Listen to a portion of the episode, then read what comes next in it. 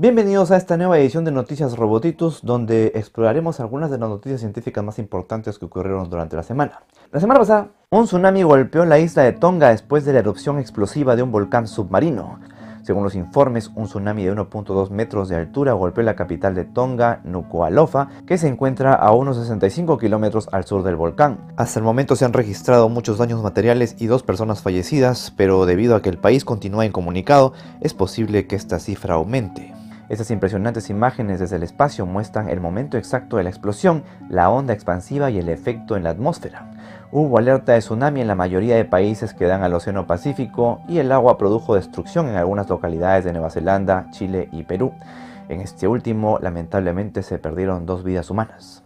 Por primera vez, cirujanos trasplantaron el corazón de un cerdo a un humano. Por primera vez médicos han implantado el corazón de un cerdo en un ser humano en Estados Unidos. El cerdo donante pertenecía a una manada que fue sometida a un procedimiento de edición genética.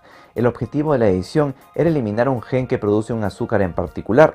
Este, de estar presente en el tejido del cerdo, habría desencadenado una fuerte respuesta inmunológica provocando su rechazo por parte del hombre. Previamente se había intentado trasplantar un riñón de cerdo a un paciente con muerte cerebral en Nueva York. Al igual que el cerdo donante había sido editado genéticamente. La edición en ambos casos estuvo a cargo de la firma de biotecnología estadounidense Revivicor, ahora famosa por la crianza de cerdos para trasplantes. Este nuevo procedimiento es ahora una esperanza para los 110.000 estadounidenses que esperan actualmente un trasplante de órganos. Las cifras oficiales indican que más de 6.000 pacientes mueren cada año antes de encontrar un donante. Hoy en día las válvulas cardíacas de cerdos se usan ampliamente en humanos y la piel de cerdos se injerta en víctimas de quemaduras. La razón para usar cerdos recae en su tamaño, su rápido crecimiento y camadas grandes. Un ecosistema completo y excepcionalmente fosilizado fue encontrado en Australia. Australia es famosa por sus muchos atractivos, su grandeza y sus altas temperaturas, de ahí que sobre su amplio territorio los incendios forestales sean recurrentes y se extiendan a zonas áridas. En el centro del país abundan arbustos secos y pastizales, pero no siempre fue así. Hace muchos eones el corazón australiano fue exuberante y rebosante, lleno de densos bosques y vida. Recientemente paleontólogos han encontrado en las mesetas centrales de Nueva Gales del Sur nueva evidencia de esa vida. No se trata de un fósil en particular, sino de un sitio excepcional con fósiles de arañas, insectos, peces, plantas e incluso una pluma de pájaro. Todos estos datan del Mioceno, hace 11 a 16 millones de años. El área llamada McGrath's Flat es tan excepcional que ha sido clasificada como Layer State, un lecho fósil sedimentario tan extraordinario que hasta se han conservado tejidos blandos. En McGrath's Flat los organismos se preservan tan bien que en algunos fósiles puede distinguirse estructuras subcelulares. Los científicos que estudiaron el área afirman que los fósiles podrían permitirnos dar una mirada al futuro al mostrarnos cómo cambiaría la vida en las selvas tropicales actuales de Australia en los próximos años. La temperatura del océano vuelve a batir récord por sexto año consecutivo.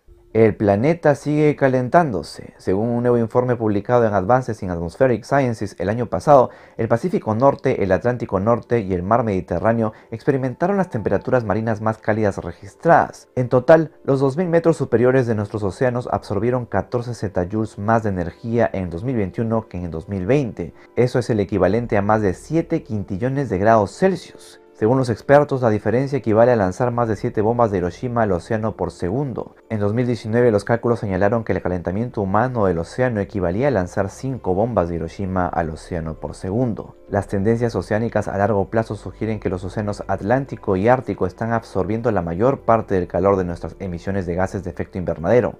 Cuando un océano absorbe calor, el agua se expande, lo que lleva a un aumento del nivel del mar. Si el calor en nuestros océanos del sur se disipa lo suficiente en la capa de hielo de la Antártida, podría desestabilizar la estructura. Esto agregaría más agua al océano, hundiendo aún más nuestras costas. Si no mejoramos la conciencia y la comprensión de estas dinámicas, estaremos perdiendo una batalla crucial por el cambio climático. El calentamiento de los océanos reduce la eficiencia de la absorción de carbono por parte de los océanos y deja más dióxido de carbono en el aire. Descubren el fósil del dragón marino más grande que se haya hallado en Gran Bretaña. Gran Bretaña ahora posee el fósil de ictiosaurio más grande y completo de su tipo jamás encontrado en la isla. El apodado dragón de mar es en realidad un ictiosaurio, un antiguo reptil marino que conquistó las profundidades del mar cuando los dinosaurios pisaban fuerte sobre la tierra. Este nuevo espécimen fue hallado en un humedal asomándose en el lodo y está prácticamente completo de cabeza a cola. El hallazgo del ictiosaurio en sí no fue la sorpresa, pues otros esqueletos parciales y más pequeños se han observado en la misma zona. Lo realmente llamativo fue el tamaño del nuevo fósil. Tiene 10 metros de largo y toda su columna vertebral, que consta de más de 100 vértebras individuales. Los investigadores también tomaron muestras de fósiles que rodeaban al espécimen principal, incluidas amonitas y belenitas similares a calamares. Así podrán comprender mejor el entorno donde vivió y murió. China confirmó que su sonda lunar Chang'e 5 encontró evidencia de agua en la Luna. Como se sabe, Robert Chino Chang'e 5 aterrizó por primera vez en la Luna a fines del 2020 y se dedicó a estudiar el suelo lunar. Hace unos días envió datos que después del análisis parecen mostrar signos de agua dentro de la roca. Según las medidas, se puede encontrar agua en abundancia de hasta 120 partes por millón en el océano Procellarum del norte. Originalmente se pensaba que la superficie de la Luna estaba completamente seca, sin embargo en las últimas décadas los científicos han descubierto cada vez más evidencia de la presencia de agua. Encontrar agua en la Luna podría ser importante para futuras misiones espaciales. Es posible que nuestro satélite pueda actuar como un punto de partida para misiones de mayor distancia a Marte o más adentro del sistema solar. El agua es extremadamente crítica para la exploración del espacio profundo. Puede ser bebible y puede convertirse en oxígeno para que los astronautas lo respiren. Además podría usarse como suministro de combustible, pero es pesada y por lo tanto es costosa de lanzar desde la superficie de la Tierra. Astrónomos captan por primera vez la transición de una estrella roja a una supernova. Un equipo de investigadores afirma haber presenciado uno de los eventos más espectaculares del cosmos, una estrella supergigante roja explotando en una supernova. Astrónomos de la Universidad de California en Berkeley observaron la supernova llamada SN 2020 TLF durante 130 días antes de la explosión determinaron que la estrella supergigante roja progenitora de la supernova ubicada en la galaxia NGC 5731 a unos 120 millones de años luz de la Tierra era 10 veces más masiva que el Sol. En un estudio publicado en Astrophysical Journal, los científicos detallan el hallazgo y afirman que el evento muestra que no siempre hay una calma antes de la tormenta en términos de explosiones de supernova. Esto desafía las suposiciones anteriores y es un gran avance en nuestra comprensión de lo que hacen las estrellas masivas momentos antes de morir. Detectar más eventos como este tendrá un gran impacto en la forma en que definimos los últimos momentos de la evolución estelar. Este tipo de observaciones unen a teóricos y prácticos en la búsqueda para resolver el misterio de cómo las estrellas masivas pasan sus últimos momentos. Por primera vez astrónomos han encontrado un planeta con forma de pelota de fútbol americano. Un estudio publicado en Astronomy and Astrophysics muestra por primera vez la deformación del exoplaneta WASP-103b durante las observaciones de sus tránsitos alrededor de su estrella. A pesar de la diferencia de tamaño y niveles de radiación, la estructura interna del planeta puede ser similar a la de Júpiter. La forma de WASP-103b se parece más a un elipsoide que a una esfera debido a las fuerzas de marea del lado de la estrella. Una conclusión inusual del trabajo fue que el periodo orbital del exoplaneta está aumentando en lugar de disminuir, como predice la teoría. Debido a eso, WASP-103b se aleja lentamente de su estrella madre. Las posibles explicaciones podrían ser una estrella compañera en el sistema, artefactos estadísticos, el efecto Applegate o precesión absidal.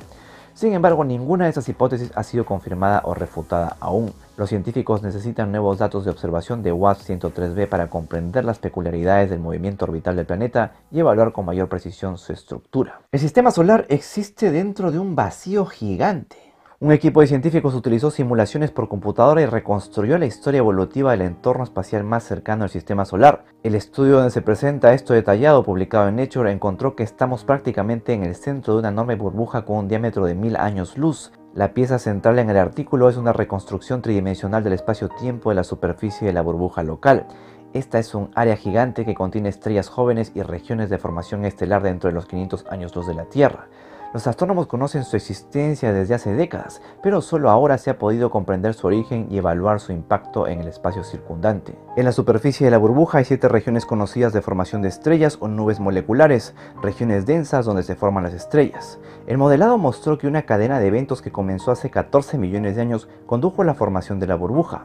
Una serie de explosiones de supernovas empujaron el gas interestelar hacia el exterior, creando una estructura similar a una burbuja con una superficie densa. Actualmente la burbuja continúa creciendo lentamente. La tasa de expansión de esta, así como las trayectorias pasadas y presentes de las estrellas jóvenes que se forman en su superficie, fueron calculadas por los autores con base en los datos obtenidos por el Observatorio Espacial Gaia de la Agencia Espacial Europea. Según los investigadores, la formación de estrellas ocurre en toda la superficie de la burbuja local y hay muchas burbujas de este tipo en nuestra galaxia. Es muy poco probable que el Sol esté en el centro de una burbuja gigante si estas fueran raras. Los científicos piensan que la Vía Láctea está estructurada de manera similar a una esponja de mar o tal vez una rueda aplanada de queso suizo. En esta idea, las explosiones de supernovas abren agujeros y estrellas nuevas se forman en la superficie de los agujeros creados por estrellas moribundas. El siguiente paso en esta línea de investigación es tratar de encontrar y mapear las otras burbujas. Sus ubicaciones, tamaños, formas y cómo interactúan entre sí podrían ayudarnos a comprender mejor la formación estelar y la historia evolutiva de la Vía Láctea. Y bueno, hasta aquí el resumen de noticias científicas de la semana. Ya saben que si desean más información sobre cada una de ellas pueden encontrarla en la página Robotitus. Estoy dejando los enlaces en la descripción. En esta página también podrán encontrar otras notas interesantes que no salieron por aquí. Recuerden que pueden descargarse la aplicación de noticias científicas para que las tengan al alcance de su mano. Muchas gracias por su sintonía, que tengan una excelente semana.